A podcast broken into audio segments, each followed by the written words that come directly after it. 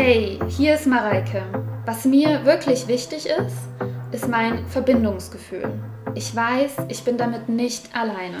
Deshalb dieser Podcast. Ich wünsche dir viel, viel Spaß. Heute geht es um ein sehr persönliches Thema, das mir sehr am Herzen liegt. Und zwar geht es um eine Haltung und auch um eine innere Haltung, von der ich finde, dass sie zu mehr Frieden und auch zu mehr Akzeptanz führt.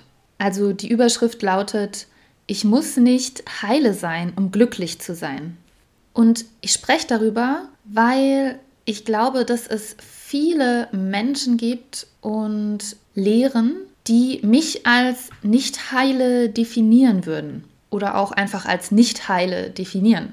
Ich habe da ja schon oft drüber geredet. Mir ist früh aufgefallen, dass tatsächlich irgendwas nicht so ganz in Ordnung ist. Also, dass ich Hilfe brauche, dass ich mich mit mir beschäftigen muss, dass ich mich auf die Suche begeben muss nach etwas, von dem ich nicht mal weiß, was es genau ist. Und letztendlich waren das dann 17 Jahre. Also 17 Jahre äh, Projekt Mareike mit mir beschäftigt habe, in denen ich alle möglichen Menschen aufgesucht habe, Therapeuten, aber auch ähm, andere Berater und Beraterinnen. Ich habe in Büchern gesucht, ich habe hier und dort gesucht, ich habe meditiert, alles Mögliche ausprobiert und ich bin erst angekommen, als ich aufgehört habe zu suchen. ja, ist eigentlich auch seltsam oder beziehungsweise nein, eigentlich nicht, weil die Suche hat aufgehört, als ich gefunden habe. Gefunden habe ich erst während meiner ersten Schwangerschaft. Ich glaube einfach, das war auch durch die Erfahrung der Schwangerschaft, dass ich Prioritäten gesetzt habe, dass ich gesagt habe, okay, es mag sein, dass ich nicht komplett heile bin, es mag sein, dass irgendwas mit mir nicht stimmt oder vielleicht auch ganz viel mit mir nicht stimmt, aber es geht mir jetzt darum zu bestimmen, was mir wichtig ist, weil ich werde jetzt Mama, ich bin jetzt schwanger, ich bin eigentlich fertig damit, mich die ganze Zeit mit meinen Schatten zu beschäftigen und mit dem, was darunter liegt und in diese Abgründe einzutauchen. Eigentlich mag ich das jetzt gar nicht mehr machen und es passt gerade auch gar nicht mehr zu meinem Leben. Also habe ich in der Schwangerschaft schon meine ersten Prioritäten gesetzt. Ich habe gesagt, okay, ähm, wo ich mir ganz sicher bin, ist, dass es mir wichtig ist, mich mit den anderen Menschen verbunden zu fühlen. Und ich weiß, es ist mir wichtig, mich mit mir verbunden zu fühlen. Und das ist ja schon mal was. Also ich habe schon mal was. Und all das, was nicht stimmt, lasse ich jetzt einfach auch mal so sein. Und mir ist ganz schön viel in meinem Leben schon gesagt worden, was alles mit mir nicht stimmt und woran ich arbeiten sollte und wo ich noch Baustellen habe und wo noch Wunden versteckt sind und also schon ziemlich viel. Ich fange jetzt einfach mal mit der psychologischen Sicht an, weil das ja auch für viele ein bisschen leichter zu begreifen ist. Also vermutlich Menschen, die meinen Podcast öfter gehört haben oder natürlich sowieso die Leute, die mich kennen, wissen, dass ich äh, Psychologie studiert habe und auch meinen Abschluss gemacht habe. Und es war so, dass ich im Studium natürlich mit dem ICD-10 mich viel auseinandergesetzt habe. Damals war das das ICD-10, ich glaube, jetzt ist es ICD-11, ne? Und es ist natürlich so, dass man sich in dem Studium viel mit psychischen Erkrankungen beschäftigt, logischerweise. Und es ist auch ganz normal, dass man sich wiedererkennt. Es ist ja so, dass in diesen Klassifikationssystemen, da wo man reinschaut, also das ICD-10 oder eben 11 oder das DSM-5, als ich angefangen habe zu studieren, war es, glaube ich, noch DSM-4, ähm, da sieht man halt diese ganzen Kategorien. Und es ist ganz normal, dass man bei vielen auch einen Haken machen könnte.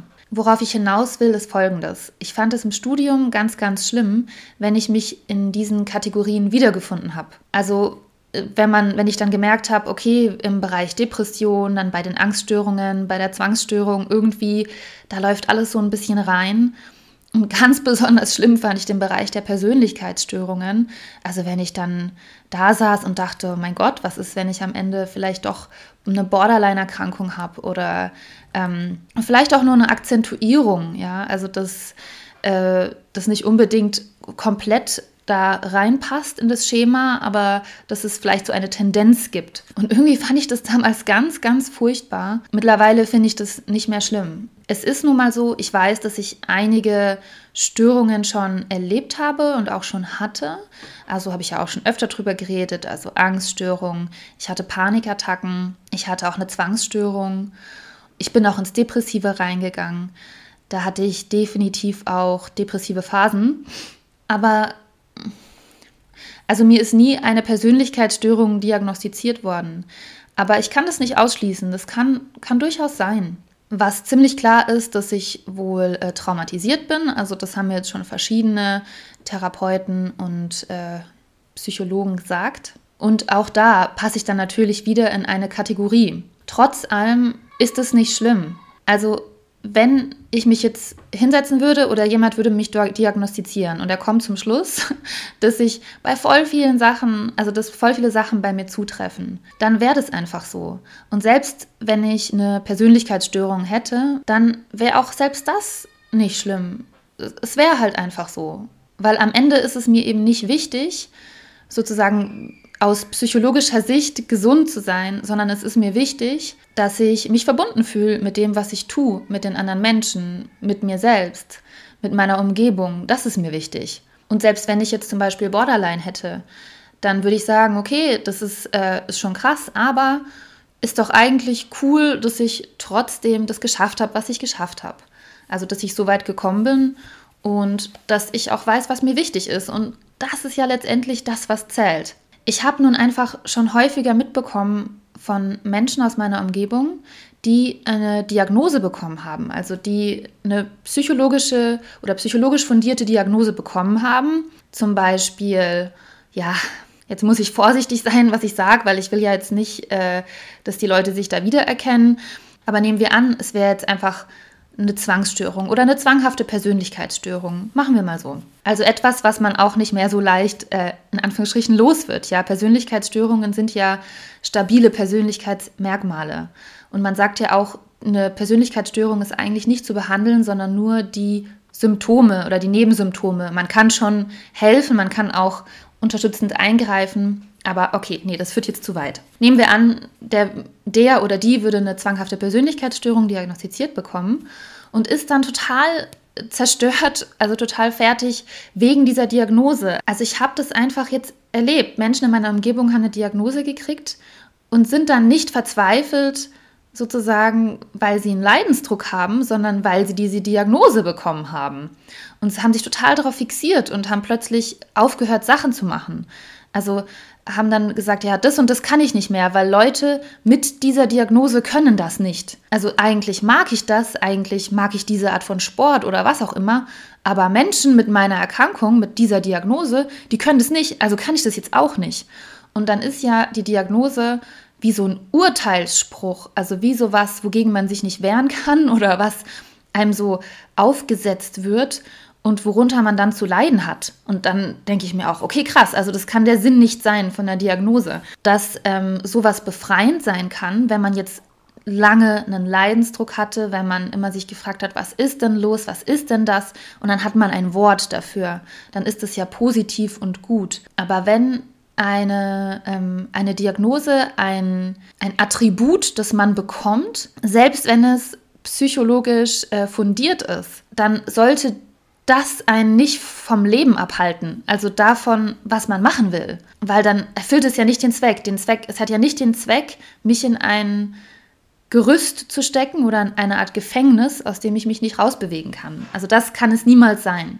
Und irgendwie glaube ich, dass das Heile sein, dass das, dass alles geklärt ist, dass Fertigsein ist absolut überbewertet. Wir müssen gar nicht heile sein. Das ist auch okay, wenn wir unsere Themen haben.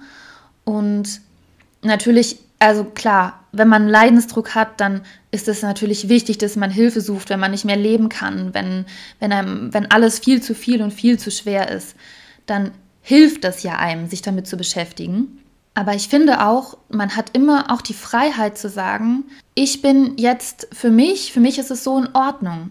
Ich möchte da gar nicht so tief mehr einsteigen. Also an dem Punkt bin ich einfach, dass ich sage, ähm, ja, es ist, ist mir schon klar, dass ich Traumata habe oder dass, da, dass es da Wunden gibt, aber eigentlich ähm, möchte ich mich damit gar nicht mehr beschäftigen. Also es gibt einfach auch diese Freiheit, dass man darf das auch.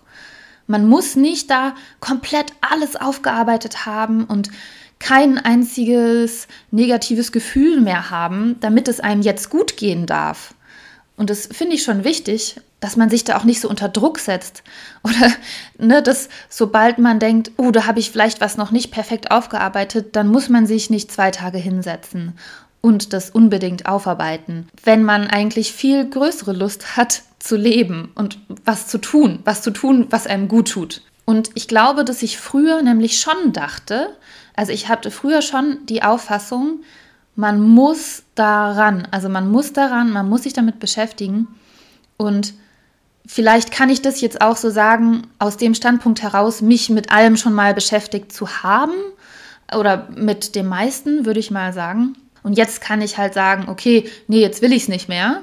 Und ähm, dabei ist es natürlich hilfreich, wenn man sich damit noch nie beschäftigt hat und es möchte. Und ich denke, man muss dabei immer auf sein Gefühl achten. Wenn es sich richtig anfühlt, da einzusteigen, in die Tiefe zu gehen, sich die Schatten anzuschauen, vielleicht auch mit Hypnose da noch mal ranzugehen, ganz tief einzusteigen, würde ich das auf jeden Fall sagen, ey, dann mach's, dann ist es auch das Richtige.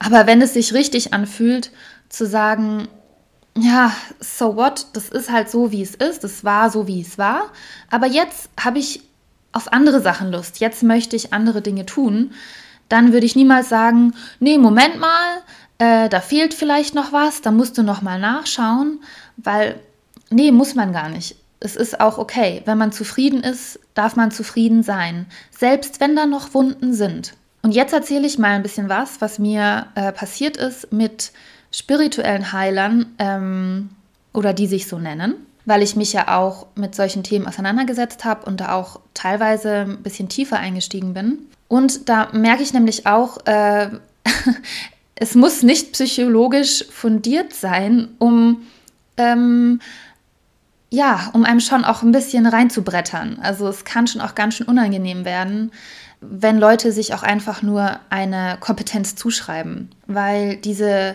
diese äh, spirituellen Heiler oder die sich so nennen, haben ja keine psychologische Ausbildung und haben vielleicht andere Sachen gemacht und probiert. Und ich sage auch nicht, dass sie nichts können, weil ich habe auch krasse Sachen erlebt, wo ich sagen muss, war schon beeindruckend. Aber da ist auch nicht alles top. Und da ist auch, man muss das nicht einfach akzeptieren. Auch wenn man an sowas glaubt und auch wenn einem sowas gesagt wird. Also was mir da letztendlich gesagt wurde, ist, ähm, häufig, also zwei Dinge und auch meistens dieselben. Also zum einen hätte ich gar keine Erdung, also das ist mir gesagt worden. Ich hätte, hätte sozusagen ein ganz schwaches, ähm, wie heißt das? Das Wurzelchakra, genau, ein ganz, ganz schwaches Wurzelchakra. Ist furchtbar schwach ja bei mir, ja. Also eigentlich ist ein Wunder, dass ich überhaupt lebe oder dass ich überhaupt mich bewege im Alltag. Und das zweite ist, ich habe ungefähr null Selbstwertgefühl, also gar keins. Also das sind so zwei Sachen, die mir gesagt wurden. Ähm, und ich habe äh, ein ganz großes Problem mit, mit dem Gewissen, also oder mit, also das wurde halt Gewissen genannt, aber letztendlich mit der Angststimme. Also das, das stimmt ja auch, damit habe ich ja wirklich ein großes Problem gehabt, wo ich jetzt mittlerweile sagen muss, okay, das finde ich jetzt nicht mehr so schlimm. Aber ähm, das waren so die, die drei großen Sachen. Und ich muss schon sagen, das hat mich schon länger beschäftigt. Also, dass mir das auch nicht nur von einer Person gesagt wurde, ja. Also es waren halt schon mehrere, ich glaube drei. Und die haben eigentlich alle dasselbe gesagt. Also kann schon sein. Vielleicht ist es so. Vielleicht ist es so, dass ich gar keinen Wurzelchakra habe. also das ist halt einfach, da gibt es nichts so. Und Vielleicht ist es auch so, dass mein Selbstwertgefühl, wenn man sich meine Aura anschaut oder wenn das jemand macht, halt einfach so wie, keine Ahnung, so wie das mir beschrieben wurde, wie, also sehr blockiert, fast gar nicht vorhanden ist. Äh, und dass ich gleichzeitig, ja, da mehr oder weniger ausgeliefert bin meiner Kritik, meiner, ähm, ja, diesem, dieser inneren Kritiker oder dieser inneren Kritikerin. So, und das wurde mir halt gesagt und dann habe ich, hab ich mir auch gedacht, hm, okay, dann kann ich ja daran arbeiten und habe dann auch schon versucht, also habe auch versucht, was dran zu verändern und dann auch mit Meditation und dem ganzen Kram, den man da machen kann. Und es war aber einfach so mega unbefriedigend, weil anscheinend hatte ich auch gar keinen Erfolg. also, also es wurde mir gesagt, dann habe ich Sachen gemacht und es war anscheinend vollkommen sinnlos. Also mir wurde einfach immer nur wieder dasselbe gesagt, ja. Also sagen wir mal, über drei, vier Jahre hinweg haben mir verschiedene Leute immer wieder dasselbe gesagt. Und ich habe gleichzeitig versucht, was daran zu ändern, bis ich halt irgendwann an den Punkt gekommen bin und gesagt habe, ja, meine Güte, scheiß aufs Wurzelchakra, dann habe ich es halt nicht, ja, oder dann ist es halt voll schwach oder was auch immer, dann ist es halt so. Äh, das kann ja sein, ähm, kann sein, dass die alle recht haben, aber ist mir eigentlich egal, ehrlich gesagt, weil selbst wenn mir ein spiritueller Heiler sagt, dass ich nicht heile bin und dass irgendwas mit mir nicht stimmt, heißt es ja nicht, dass ich, äh, dass ich da jetzt irgendwas dran ändern muss oder dass ich viel Geld bezahlen muss, um ja weiter daran zu arbeiten. Es ist ja auch eigentlich eine sehr gelungene Kundenbindung, wenn man das jetzt mal so ganz fies ausdrücken will, den Leuten immer wieder zu sagen, dass sie das noch nicht richtig gemacht haben, dass ihnen noch was fehlt und dass sie noch ein bisschen mehr machen sollen. Und zwar mit Kursen, die halt sau viel kosten. Also ich fühle mich da jetzt nicht abgezockt oder sowas, also das hat schon gepasst soweit. Aber ich habe auch viel mitgenommen, muss ich sagen, was mir geholfen hat. Aber ähm, was, ich, was ich damit sagen will, ist, ist doch am Ende egal. Also selbst wenn ich, selbst wenn mir jeder Mensch auf der Welt sagen würde, da stimmt was mit dir nicht oder mit dir stimmt was nicht und du bist nicht heile und du bist nicht äh, gut genug und du könntest dann noch an dir arbeiten und da sind noch unverarbeitete Trauma in dir, mit denen du dich beschäftigen solltest. Und ähm, da bist du vielleicht äh, zu antriebslos oder zu depressiv oder was auch immer. Selbst wenn mir das jeder Mensch auf der Welt sagt, du bist nicht heile du hast da Wunden und ähm, du müsstest daran was ändern, dann ist es für mich trotzdem so, dass ich sagen würde, ja, aber, das kann ja sein, aber mir ist einfach was anderes wichtig. Mir ist wichtig zu leben. Mir ist wichtig, mich verbunden zu fühlen. Ich möchte jetzt nicht zwei Jahre oder drei oder vier an mir rumarbeiten, an mir rumdoktern, an mir rumdoktern lassen, ähm, um dann vielleicht leben zu dürfen. Also dann vielleicht das tun zu dürfen, was ich tun möchte. Ich denke einfach, am Ende ist es nicht wichtig, dass jede Wunde geheilt ist, dass jedes Trauma bearbeitet ist, dass die Vergangenheit vollkommen aufgearbeitet ist, sondern letztendlich ist es wichtig, dass ich das tue, womit ich mich verbunden fühle. Und es ist auch was, was ich jedem Menschen gönne. Also das zu tun, womit sich dieser Mensch verbunden fühlt. Und es ist ja für jeden was anderes. Und es ist sogar für jeden jeden Tag was anderes. Das ist ja so lebendig und so anders und so überraschend und immer wieder so neu und kraftvoll, dass niemand und kein Programm und kein System einem das vorschreiben kann und vorgeben kann, was man da für einen Reichtum in sich selbst schon hat. Und deshalb mache ich ja letztendlich diesen Podcast. Es geht mir ums Verbindungsgefühl und ich glaube, alles, womit ich mich verbunden fühle, ist gut für mich und alles, womit du dich verbunden fühlst, ist gut für dich. Und das können völlig unterschiedliche Sachen sein. Ich rede natürlich jetzt über die Sachen, die für mich wichtig sind, aber diese Lebendigkeit ist ja überall und ist in jedem anders. Und das ist ja einfach das Schöne. Jetzt höre ich gerade, das ist unten gerade total eskaliert äh, bei meinen Kindern und da gehe ich jetzt mal schauen. Ich wünsche euch eine ganz wunderbare Woche und ich freue mich auf nächstes Mal.